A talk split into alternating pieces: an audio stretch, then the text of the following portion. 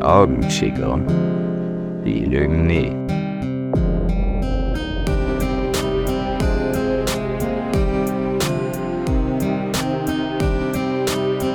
Wir wünschen dir schon mal viel Spaß bei dieser neuen Folge.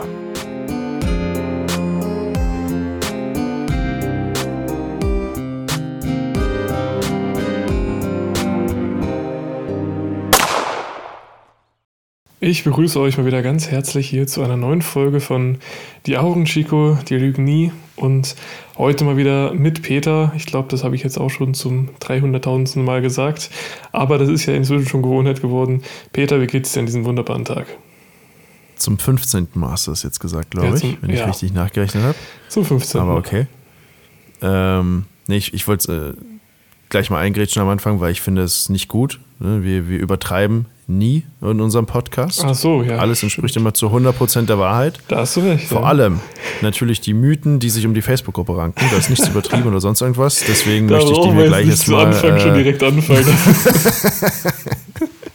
nee, mir geht's super. Mir geht's super. Das freut mich zu hören. hoffe, dir Wir haben auch. heute, ja natürlich Peter, ein wunderbarer Tag mal wieder hier in Berlin. Ich würde sagen, wir fangen einfach mal an. Ich äh, habe mir heute ein interessantes Thema ausgedacht. Ähm, diesmal mal ein Thema von mir. Und zwar habe ich schon häufiger mal die Nachfrage bekommen von Menschen da draußen, ähm, wie das denn eigentlich in der Praxis so aussieht, wenn man denn diese ERP-Methode, über die wir hier die ganze Zeit schon berichten im Podcast, und das Enneagramm, wenn man das mal in seiner eigenen Firma so einsetzt. Und wie der Zufall so will, Peter, ähm, ja, hast du das ja so getan? und darüber will ich heute mal ein bisschen mit dir reden und will mal gucken, äh, was du dazu so sagst, weil du arbeitest ja auch jetzt schon seit einiger Zeit mit mir zusammen, auch als Geschäftspartner, davor auch lange Zeit als Kunde. Ähm, und mich würde mal interessieren, als du zu mir kamst, so das erste Mal und von dem Thema gehört hast, dann gesagt hast, ja, ich will die Ausbildung hier machen. Damals gab es leider die Facebook-Gruppe noch nicht, aber da wärst du da auch noch reingekommen ansonsten. als du das gesagt Traurige hast. Zeiten. Traurige Zeiten, ja. Als du gesagt hast, du entscheidest dich für dieses Thema, du hast dich ja vorher auch schon mit ganz viel anderem Kram beschäftigt, aber wie ist das so für dich abgelaufen und was hat sich bei dir so dadurch getan und wie hast du es überhaupt in deine Firma gebracht? Weil äh, es ist ja nicht so, dass das jetzt vielleicht von heute auf morgen so ging, sondern wahrscheinlich war das auch ein gewisser Prozess, das erstmal anzuwenden.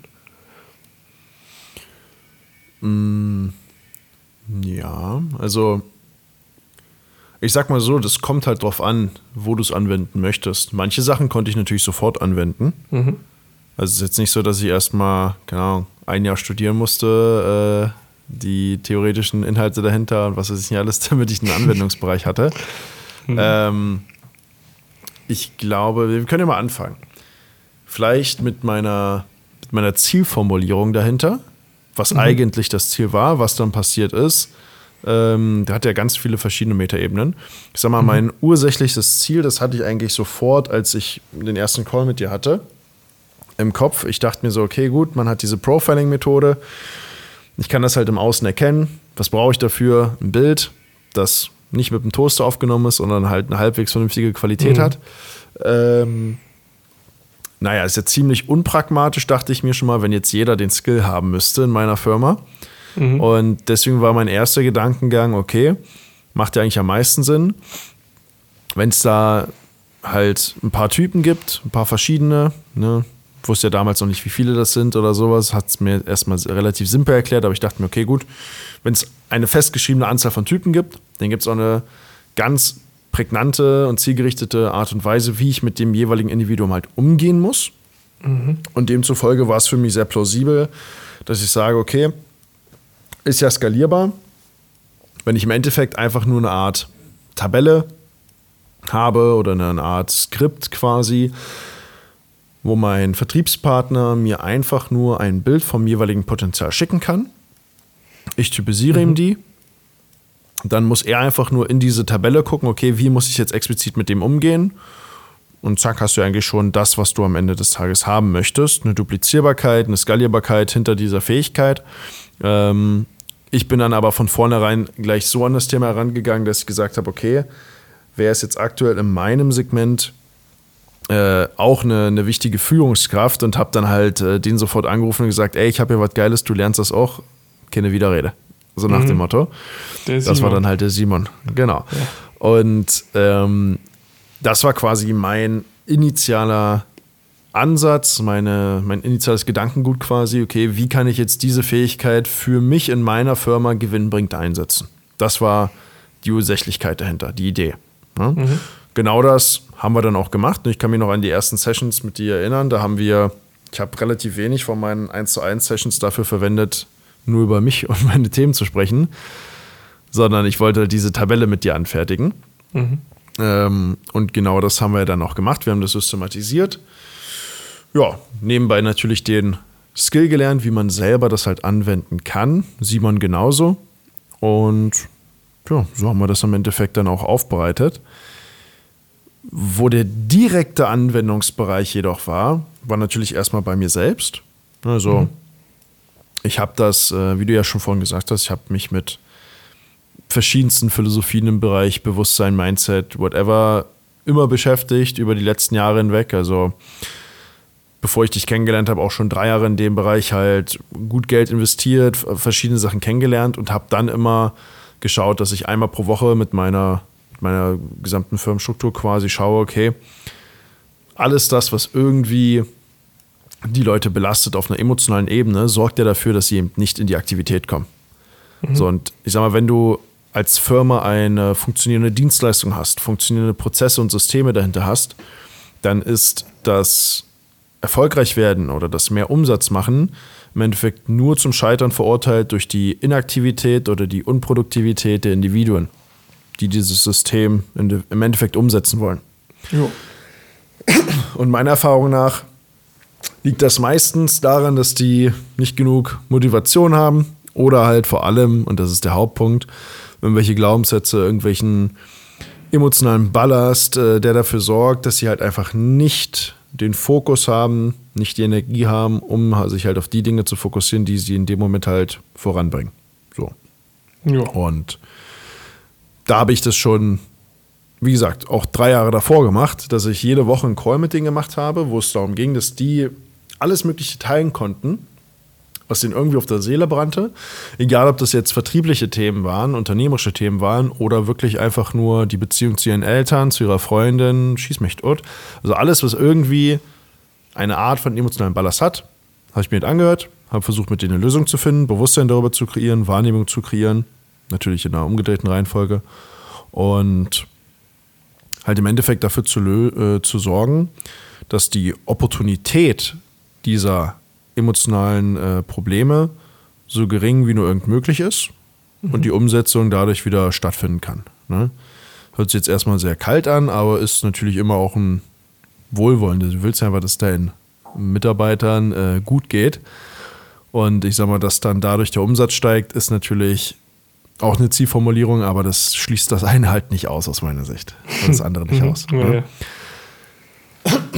Und ja, da muss ich sagen, habe ich, seitdem ich das Enneagramm dann kennengelernt habe, rückblickend gemerkt, dass ich sehr, sehr viele Fehler gemacht habe in diesem Konstrukt. Also ich konnte meinen Leuten immer weiterhelfen. Ich bin ja auch erfolgreich geworden im Endeffekt damit. Aber ich habe gesehen, dass es ganz, ganz viele Situationen gab, wo ich halt von mir, von meinen eigenen Themen projiziert habe und äh, dadurch, dass ich einen verhältnismäßig autoritären Führungsstil habe, mhm. natürlich äh, denen diese Lösungsansätze auch ja, übergestülpt habe. In kontratexter Manier. Ja, übergestülpt hört sich eigentlich zu freundlich an. Aufgezwingt. Also, aufge, aufgezwungen, ja. Also ah, ich, noch besser äh, so, so ein Branding. So, wie heißt das, wenn du hm. kühn, so ein Branding heißt das, ne? Einfach? Oder gibt es dafür noch ein anderes Wort? Ich weiß gerade nicht so, genau, worauf du hinaus willst, aber Branding wenn, ist das. Wenn, ja. Kühe, wenn Kühe gebrandmarkt werden mit diesem äh, heißen Eisen, da, ja. da gibt es irgendein Wort für noch. Ich, mir fällt es aber gerade nicht ein. Ja, wenn es so drauf gestanzt wird, weißt du? Ja, ich weiß schon, was du meinst. Wie heißt genau. denn das? Wir wissen aber alle, was gemeint ist. Passt schon. Ja, ja. Ähm, Im Endeffekt war ich der festen Überzeugung, okay, das ist der Lösungsansatz, so muss gemacht werden, weil ich natürlich für mich in meinem Leben das Feedback bekommen habe, okay, wenn ich das so mache, wenn ich diesen Lösungsansatz quasi ausprobiere, dann funktioniert das halt. Und mhm. wenn du als Führungskraft äh, nicht in der Lage dazu bist, zu 100% differenzieren zu können, okay, was ist jetzt wirklich mein Thema, wie funktioniere ich, wie funktioniert mein System, was sind dann dementsprechend hier die Lösungsansätze? Und wie funktioniert aber das Individuum, das mir gegenüber sitzt, dann wirst du nicht 100% effizient sein. So, also das funktioniert, das kann auch gut funktionieren, du wirst aber immer eine Fallhöhe haben, du wirst immer Opportunität haben, du wirst Mitarbeiter dadurch verlieren wo du es dir im Endeffekt auch wirklich nicht erklären kannst. Und das ist aus meiner Sicht immer das Gefährliche. Wenn mhm. du Fehler machst, über die du kein Bewusstsein kreierst und du dementsprechend den Prozess dahinter nicht iterieren kannst, dann ist es als Unternehmer eigentlich immer am beschissensten. Wenn du weißt, woran es liegt, dann kannst du halt was ändern. Dann kannst du für dich entscheiden, will ich das ändern? Macht das Sinn? Was ist mir das wert? Was bringt mir das für einen Return on Invest und so weiter und so fort. Ja? Ne? Und das war für mich äh, dann relativ schnell ein großes Learning, wo ich halt gemerkt habe, okay, ich kann jetzt natürlich noch nicht mich in jede einzelne enneagrammatische Fixierung perfekt hineinversetzen und die super interpretieren, aber ich kann das schon mal tausendmal besser und ich gehe vor allem nicht in diesen Modus, wo ich quasi immer denke, die perfekte Lösung zu haben, sondern ich habe sie auch manchmal, einfach nicht, aber ich kann bis zu einem gewissen Punkt schon mal Bewusstsein kreieren, was besser ist, als äh, Schaden anzurichten, so nach dem Motto. Mhm. Ja? Und ja, das hat am Ende des Tages halt zu Wachstum geführt. Was ist noch passiert? Hm. Also die Leute wurden dadurch effizienter, logischerweise. Was ein Riesenunterschied war, war der Einstellungsprozess. Da muss ich sagen, nutze ich es auch, also Mitarbeiterführung und Einstellungsprozess, da nutze ich es eigentlich am meisten. Mhm. Ähm, warum Einstellungsprozess? Naja, wenn du Leute einstellen willst und für eine Vision begeistern möchtest, ich sag mal, ist es ganz hilfreich, wenn du weißt, wie dieser Mensch tiefenpsychologisch funktioniert, ja, weil du dem Sinn. natürlich komplett aus der Seele sprechen kannst und ihm seine Vision so malen kannst, wie er es halt wirklich braucht. Ne, das heißt, ja.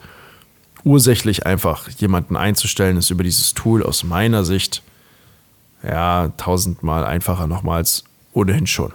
Ne? Weil man ja auch eben dadurch und weiß, ob derjenige dann überhaupt gut geeignet ist und wenn ja, wenn er gut geeignet ist, wenn das jetzt etwas ist, was viele Leute machen können als Job, mhm. ähm, da weiß man aber auch ganz genau, wie man den Arbeitsalltag bauen muss für den, dass er eben funktioniert und dass er nicht irgendwie stehen bleibt als Zahnrad im System und du weißt nicht, woran es ja. liegt und wo der Verschleiß ist das ist halt der zweite Punkt, auf den ich jetzt noch zu sprechen kommen wollte. Im Endeffekt weißt du als Unternehmer schon im Vorfeld, mit was du dich perspektivisch konfrontieren musst. Das mhm. heißt, wenn ich weiß, okay, ich habe jetzt beispielsweise äh, ja, eine sexuelle Sieben vor mir sitzen, die stelle ich jetzt ein, dann weiß ich im Vorfeld, okay, ich sag mal, ich kann jetzt den, den Anforderungsbereich jetzt explizit in meinem Geschäftsmodell ich kann jetzt nicht sagen, ja, das ist ein Typ, der wird beispielsweise perspektivisch super beraten können. Aber der Weg, den er gehen muss, um perspektivischen Berater zu sein, ist ja trotzdem der gleiche wie ein Typ, der vielleicht nicht prädestiniert dazu ist, perfekt zu beraten. Weißt du, was ich meine? Ja. Das heißt, ich habe gar nicht so sehr die Wahl wie jemand, der, keine Ahnung, in seiner Firma äh, zehn verschiedene Kompetenzebenen hat, der braucht einen Kreativen, der braucht einen für die Zahlen, Daten, Fakten, der braucht einen hierfür, hierfür, hierfür. Bei mir ist ja das Anforderungsprofil sehr flächendeckend. So, ja. Das heißt, ich muss quasi aus dem Port Fähigkeitenportfolio, das dieser Mensch ursächlich durch seine energematische Fixierung irgendwie potenziell hat, herauskristallisieren, okay, was sind seine Stärken, was sind seine Schwächen? Und das kann ich ja damit wunderbar machen. Ne, wenn ich jetzt bei dem mhm. Beispiel bleibe, ich habe die sexuelle Sieben, ich stelle sie ein, ich weiß, okay, der wird mir einfach drei Millionen Leute vorstellen innerhalb der nächsten Monate. Das ist gut. Was muss ich aber schaffen? Ich muss schaffen, dass der nicht Opfer seiner Oberflächlichkeit wird und dass er dann dementsprechend einfach es schafft, trotzdem die notwendige Substanz auf fachlicher Ebene, auf zwischenmenschlicher Ebene und so weiter und so fort einzubetten. Und das muss ich den immer wieder einhämmern. Ich muss den einhämmern, dass er eine geile Organisation Organisation hat, seinen Kalender pflegt und so weiter und so fort. Ja? Und vor allem die Konstanz dabei. Gerade bei den sexuellen Siebern genau. haben wir da ja das Problem, dass die sehr, sehr gut kurzzeitig durchpowern können und sprinten können, aber mhm. wenn die Konstanz da sein muss, der Marathon gelaufen werden muss, dann ist die Ausdauer nicht da. Und genau das muss man denen ja immer wieder einpflegen quasi und dafür sorgen, dass durch bestimmte Maßnahmen das passiert. Weil eigentlich Ja. haben die ein super Potenzial. Das Problem ist ja nur, die halten sich ja den ganzen Tag selbst auf, indem sie sich so schnell ablenken lassen. Zum Beispiel jetzt in dem Fall. Genau, der Fokusverlust. Der Fokusverlust ist das Brutalste. Ne, da, da, es ist wirklich krass. Also, du sagst dir, okay, mach das und das, mach die und die Strategie, es wird super.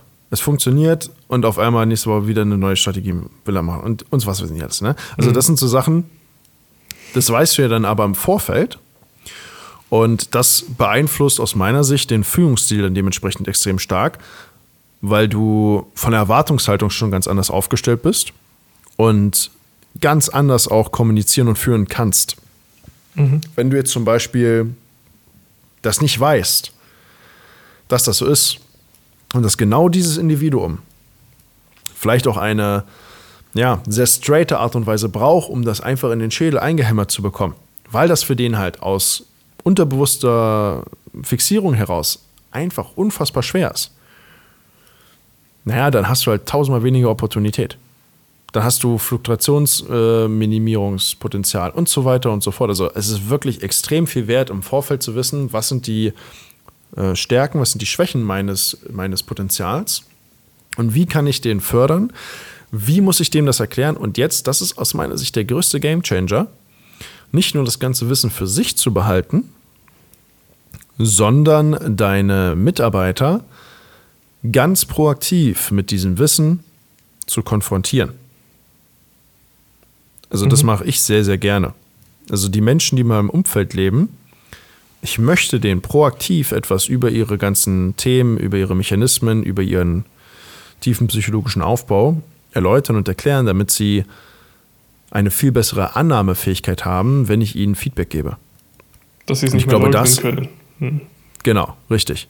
Und das ist das Wichtigste, weil es bringt dir am Ende des Tages auch nichts, wenn du deine Leute führst und du hast die ganze Zeit recht und du weißt, wie du das theoretisch mit dir machen musst, aber die haben vielleicht trotzdem nicht eine hundertprozentige Annahmefähigkeit.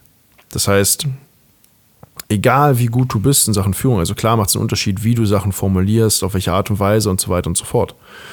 Aber ich habe die Erfahrung gemacht, wirklich die, die effizienteste Führung kannst du im Endeffekt wirklich realisieren, wenn du dein Gegenüber quasi die Chance gibst, selber nachvollziehen und verstehen zu können, warum er das macht. Weil dadurch ist einerseits die Annahmefähigkeit, wenn er Feedback bekommt, tausendmal besser, weil es halt einfach nicht abstreiten kann. So.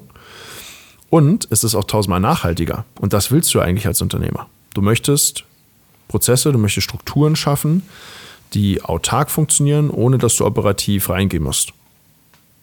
Und wenn du halt immer nur durch Führung sowas schaffst, dann bist du ja operativ drin. Du kannst dich davon Ja. nicht lossprechen. Wenn du schaffst, dass die Leute sich nicht einfach nur ähm, umsatztechnisch entwickeln beispielsweise, sondern vor allem auch auf dieser Ebene von Selbstregulierung, selber die Fehler zu erkennen, die Fallstricke und was weiß ich nicht alles, dann wird es ja wirklich unternehmerisch passiv aus meiner Sicht. Und da musst du weniger operativ reingeben. Und davon bin ich ein sehr großer Freund. Also, das so weit wie nur irgend möglich anhand des Sinns, das flächendeckend zu integrieren. Man muss natürlich immer sagen, abhängig davon, was man für ein Geschäftsmodell hat, macht es jetzt auch nicht Sinn, dass du jedem einzelnen Mitarbeiter in deiner Firma äh, erstmal bis ins letzte Detail das Enneagramm beibringst. Hm. Aber ich würde sagen, was ein sinnvoller, ein gangbarer Weg ist, herzugehen und zu sagen, okay, ich habe beispielsweise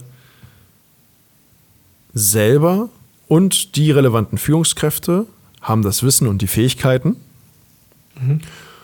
Und alle Leute, die es betrifft, wissen zumindest die Grundsätze dahinter und haben vor allem ein besseres Verständnis für ihre eigene Fixierung.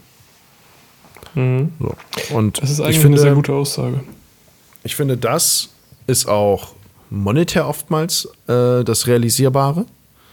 Ne, weil gerade jetzt, keine Ahnung, wenn wir jetzt über Firmen sprechen, die Radmarsche Tabelle, äh, die es mittlerweile gibt, also quasi meine ursächliche Idee von, ich will das irgendwie skalieren und duplizierbar machen, so ist die entstanden, witzigerweise. Das, Das ist ja mittlerweile wirklich ein, ein heiliges Manuskript, würde ich schon Das fast ist sagen. eine heilige Schrift, ja klar.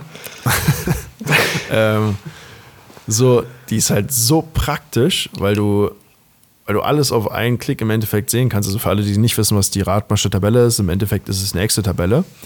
Und das schön pragmatisch an dieser Excel-Tabelle ist, dass du einerseits inhaltlich alles Mögliche zu allen 27 Fixierungen, zu allem Theoretischen, was du im Endeffekt zu diesem ganzen Wissen brauchst, dort inhaltlich drinstehen hast und mit einer Mausbewegung oder mit dem Handy halt mit einem Klick in Erfahrung bringen kannst und gleichzeitig aber auch noch da steht, okay, wie muss ich denn jetzt im Bereich Führung, im Bereich Verkauf, im Bereich whatever mit explizit diesem Subtypen umgehen.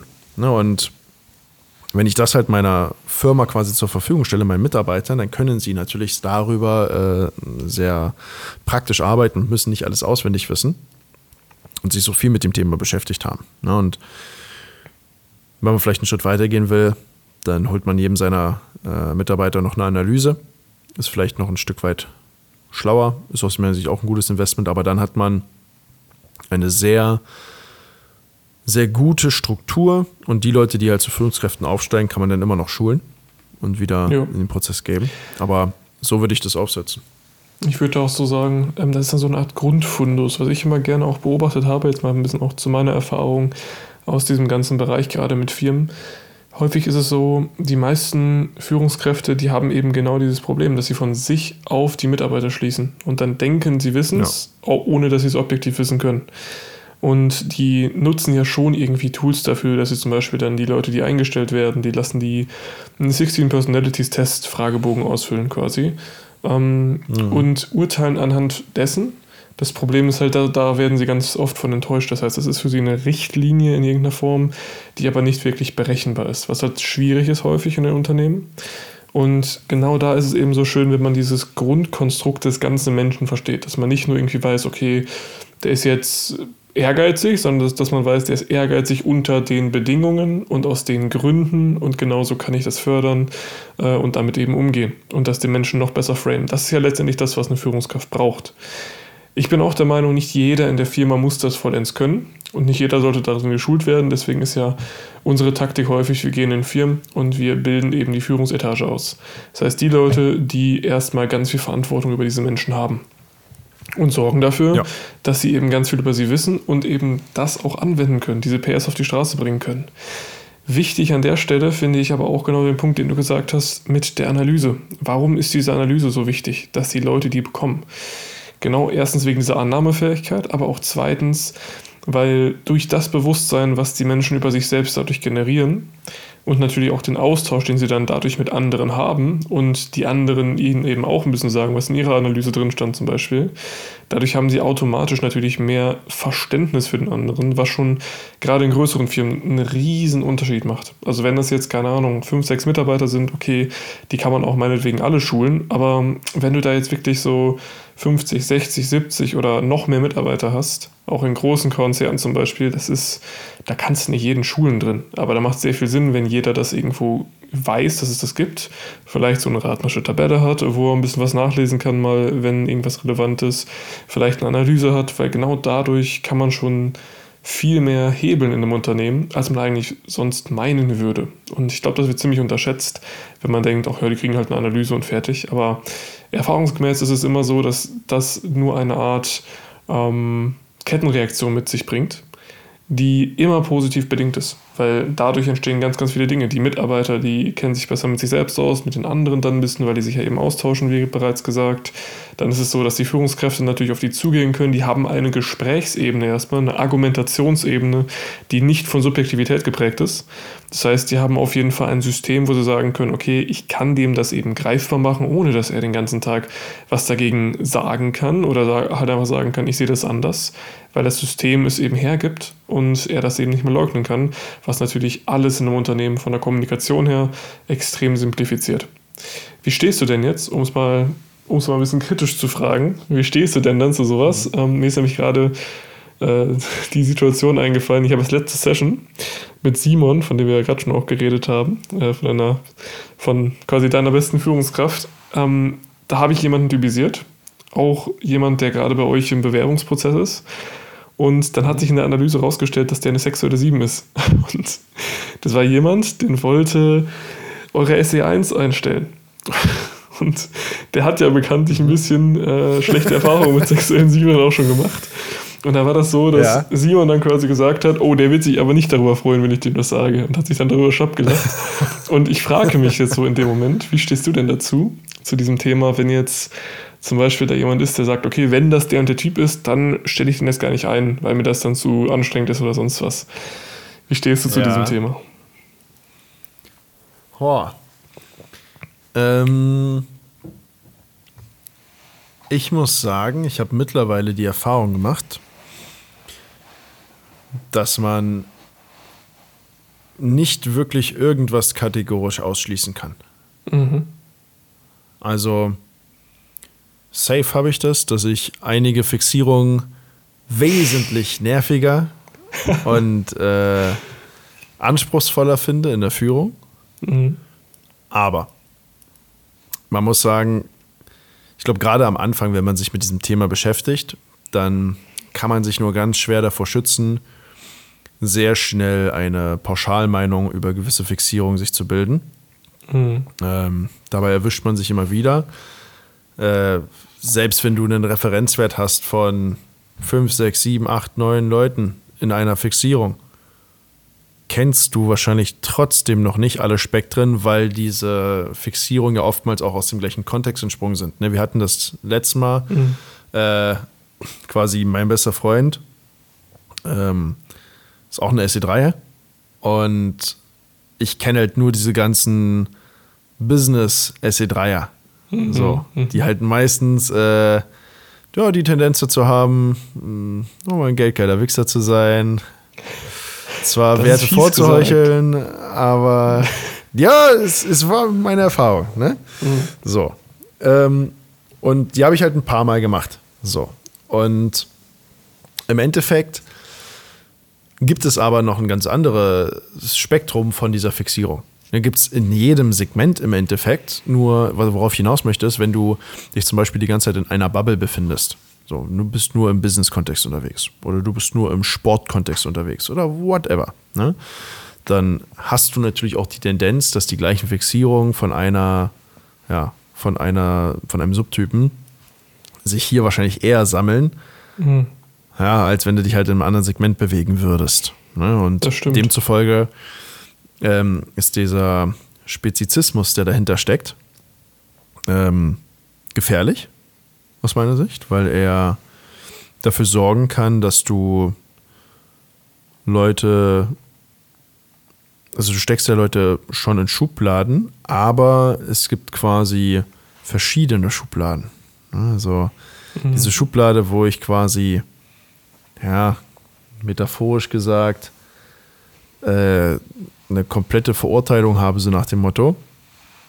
Oder eine Schublade, wo ich sage, okay, gut, das und das ist die linke, rechte Grenze.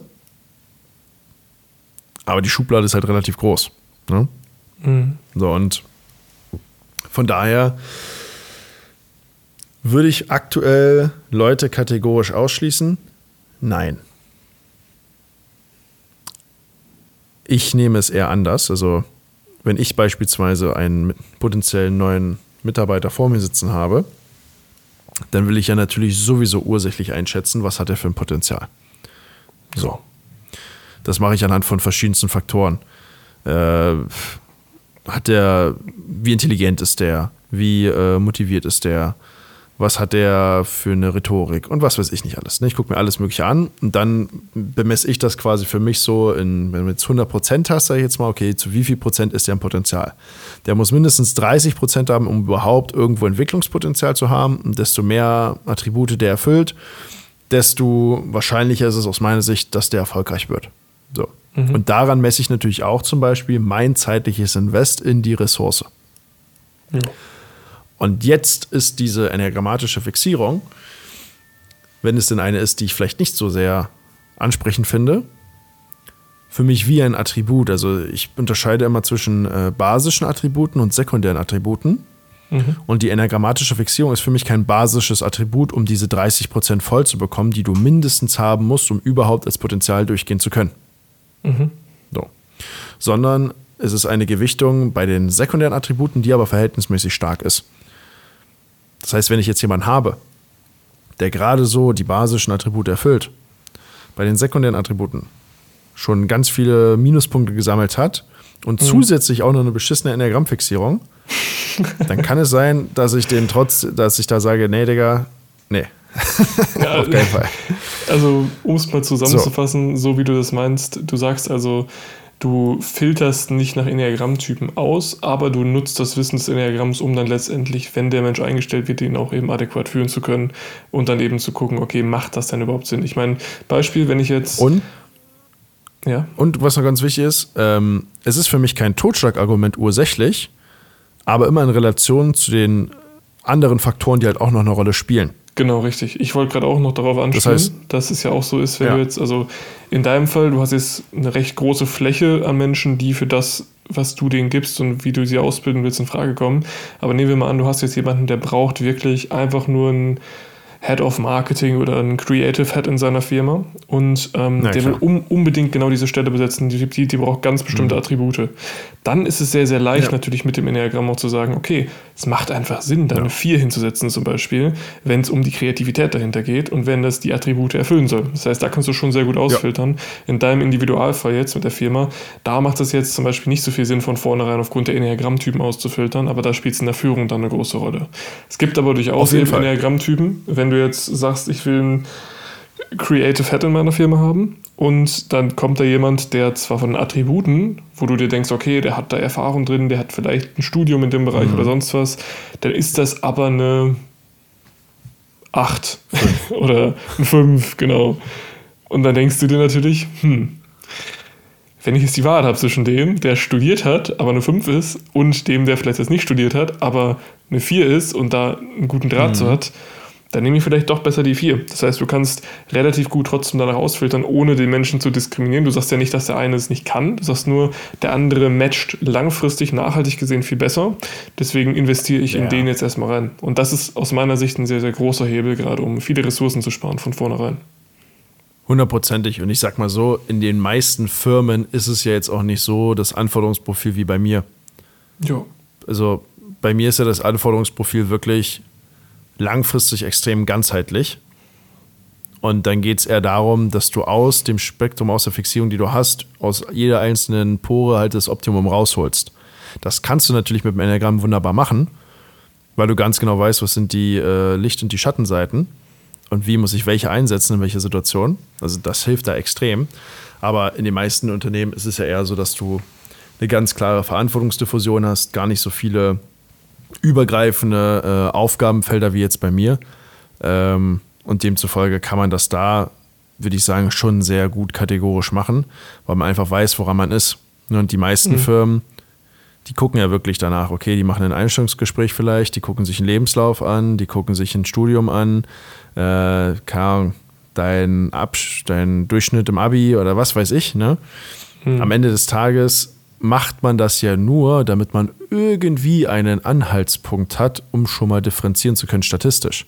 Ich glaube, jeder weiß, dass ein Studium oder ein Abitur oder sowas am Ende des Tages nichts über dich aussagt. Mhm. Weil das halt nicht die Sachen sind, auf die es ankommt. Und jeder Typ, der Unternehmer ist, weiß das ja. ja. So, das heißt, hinter diesem Einstellungsprozess ist es so ein bisschen wie nach, nach den letzten Strohhalm zu greifen, der ihm irgendwie einen Referenzwert äh, gibt, der, wodurch du etwas eingrenzen kannst und halt nicht die Katze im Sack kaufst, weil es irgendein Mogelbaum ist, der dir nach außen ein geiles Image verkauft. Mhm. Und von daher greifen ja Leute auch zu sowas wie ein Disk-Modell oder 16 Personalities oder sonst irgendwas, ähm, weil sie halt händeringend danach suchen, weniger Opportunität zu haben aber da muss man sagen, ist das Enneagramm äh, tausendmal prädestinierter dazu, bessere Entscheidungen zu treffen. Also, ja. weil es halt da das, viel einfacher ist. Das, das ist ja auch tatsächlich sehr häufig so, dass wenn wir jetzt zum Beispiel in Firmen gehen oder auch Unternehmer darin ausbilden, es ist ja immer so, die sind ja nicht auf den Kopf gefallen. Die haben sich schon vorher meistens mit allen möglichen Modellen beschäftigt, haben aber dadurch nicht das gezielte Ergebnis oder darauf, wo sie abgezielt haben, erreichen können. Das heißt, es, wir arbeiten ja oftmals mit Leuten, die schon vorher mit einem Disk-Modell oder mit 16 Personalities gearbeitet haben, sehr vermehrt, die aber dadurch bei weitem nicht das erreichen konnten, was sie dann mit dem Enneagramm innerhalb von kürzester Zeit machen konnten. Und ich glaube, eine große Rolle dabei spielt nicht nur, das wollte ich gerade auch noch sagen, eine große Rolle spielt nicht nur, was für ein Enneagrammtyp derjenige ist, den du einstellst, sondern auch vielmehr, wer ist die Führungskraft? Und macht es Sinn, dass eine Führungskraft mit dem ein Mitarbeiter arbeitet. Das ist auch für mich ein ganz großer Punkt immer gewesen, weil das ist ja trotzdem so, rein vom Anforderungsprofil kann es ja zum Beispiel sehr gut sein, dass dann jemand gut in die mhm. Rolle passt. Dann stellst du den, den aber ein, setzt den unter eine Führungskraft, die den anführen soll, die den ausbilden soll. Und du weißt aber von vornherein, aufgrund der beiden Enneagrammtypen, selbst wenn die es beide wissen, wie das läuft, haben die trotzdem das Problem, dass es krachen kann und vor allem auch sich gegenseitig häufig negativ triggert, was auch wieder eine gewisse Opportunität mit sich bringt, die man verhindern könnte, wenn man jetzt zum Beispiel eine Auswahl hat. Wenn man sagt, ich habe jetzt drei Führungskräfte, unter denen ich den Mitarbeiter platzieren könnte in seiner Rolle, ich wähle jetzt noch den aus, wo es am wenigsten kracht im Allgemeinen und wo es am besten synergiert. Das heißt, sowas kann man ja auch noch machen, dann weiterführend, wenn der Mensch schon im Unternehmen ist. Ja, safe. Ja, da gibt es im Endeffekt unendlich viele Anwendungsbereiche. Ja. Ja, also ich glaube, da sitzen wir morgen noch hier, wenn wir das weiter ausführen wollen. Ich wollte gerade sagen, da müssen wir jetzt auch nicht mehr ewig lang reingehen, aber ich glaube, das war schon mal ein ganz guter Einblick, um mal ein bisschen zu differenzieren, ähm, warum ist denn eigentlich gerade in einer Firma so sinnvoll ist, das anzuwenden, weil es ist ja auch genau unser Hauptanwendungsbezug und die meisten Menschen, denen wir das herantragen, sind ja meistens eben Menschen im Businessbereich, nicht ohne Grund, weil es für die eben rein zahlentechnisch und von der Logik her schon direkt einen Return on Invest gibt. Aber nichtsdestotrotz ist es ja auch für Privatpersonen, die wir ja auch betreuen, ebenso wichtig, wenn die jetzt zum Beispiel dann eine Partnerschaft oder eine gute Freundschaft oder eine gute Beziehung zu ihren Eltern oder sich selbst entwickeln wollen. Da kannst du ja wieder, da ja. haben wir schon oftmals drüber geredet, enorm viele Anwendungsbezüge rauskristallisieren. Alleine nur mit einem Tool und das ist eben dann das Profiling. Und was man auch sagen muss, gerade wenn du dir die Führungskräfte oder den Unternehmer an sich von der Firma anschaust, das sind ja meistens die Figuren, die dafür sorgen, dass der ganze Laden läuft. Ja. So. Das heißt, nicht nur auch im Business-Kontext, also ich glaube, jeder Unternehmer, der die Profiling-Methode lernt oder im 1 zu 1 bei David ist, der hat ursächlich vielleicht die Intention, seine Firma damit zu skalieren oder besser zu machen und wird dann aber innerhalb von zwei, drei Sessions auf den Trichter kommen, haha, okay, ich nutze das auch lieber für mein Privatleben. Ähm, mhm. Ähm, und das hat natürlich auch einen riesen Einfluss auf deine Firma. Ne, wenn du einfach mehr Stabilität, mehr Sicherheit, äh, siehst du schon wieder projiziert, ähm, wenn du einfach mehr, ja, was auch immer gerade deine Motivation ist, in deinem Privatleben hast, mhm. ne, ja. dann gibt dir das natürlich einfach viel mehr Stabilität, wodurch du halt viel fokussierter äh, an deinem Business arbeiten kannst. Ja, also hundertprozentig. Deswegen ähm, ist es immer, immer zwangsläufig auch im privaten Segment anwendbar. Und du kannst dich, glaube ich, auch davor gar nicht schützen. Du machst das automatisch, weil es einfach Sinn macht. Ich habe auch tatsächlich noch niemanden gesehen, der bei uns Kunde war und das nicht für sein Privatleben angewendet hat. Selbst der Typ, der am, ich sag mal, kältesten reinkommt und nüchternsten sagt, äh, ich will es nur für mein Unternehmen, für die und die Kennzahlen nutzen, selbst der, der wird es früher ja. oder später auch im Privatleben nutzen. Das ist wirklich. So war ich ja auch. Ich wollte es ja, ja, auch einfach nur. Also. Ja, gut, aber nehmen wir mal an, du bist jetzt eine du wärst jetzt eine SE5 und du würdest das jetzt in deiner Firma anwenden so. wollen, einfach um mehr Geld zu sparen und sowas.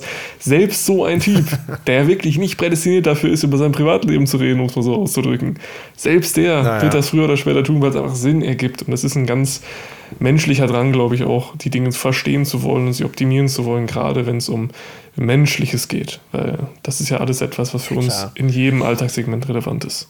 Merkt man auch extrem an also immer wenn ich Leute damit konfrontiere,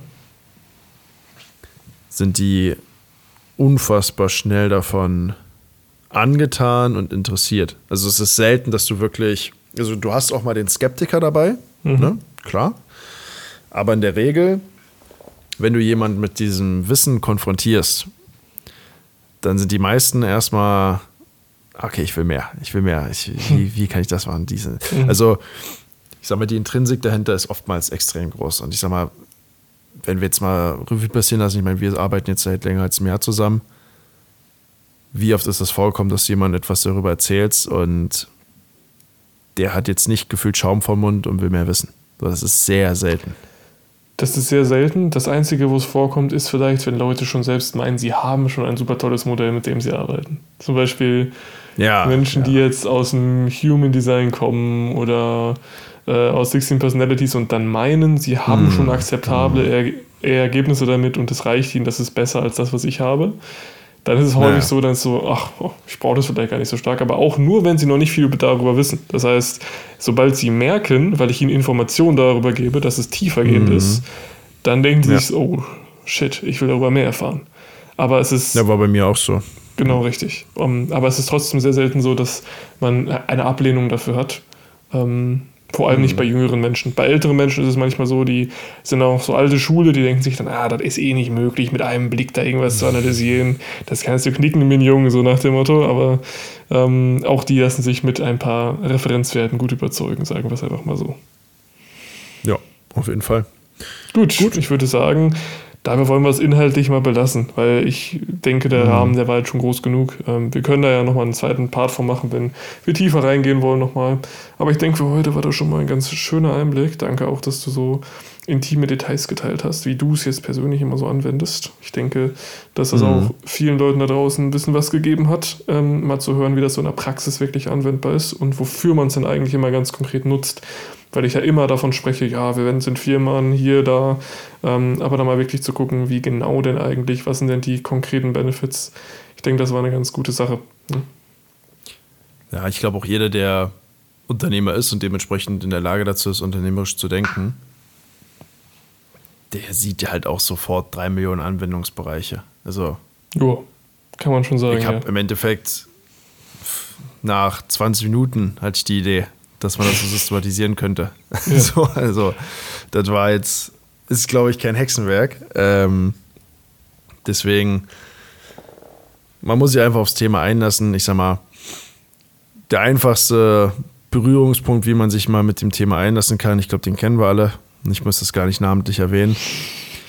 Ähm, ihr wisst Bescheid. Ja, ich, wir, wir müssen jetzt nicht wieder darauf eingehen, aber es gibt natürlich gewisse Mittel und Wege, wie man einen konkreteren Einblick gewinnen kann. Ähm, Ein Wort, das mit F anfängt und mit, mit Acebook, Book, äh, mit, mit Acebook Gruppe endet. Ich denke, wir wissen alle, was Also gemeint ist. für alle, für alle Zuhörer, ich kann euch beruhigen, ich sehe David, er hat keinen Schlaganfall, er, er sitzt noch ganz normal da.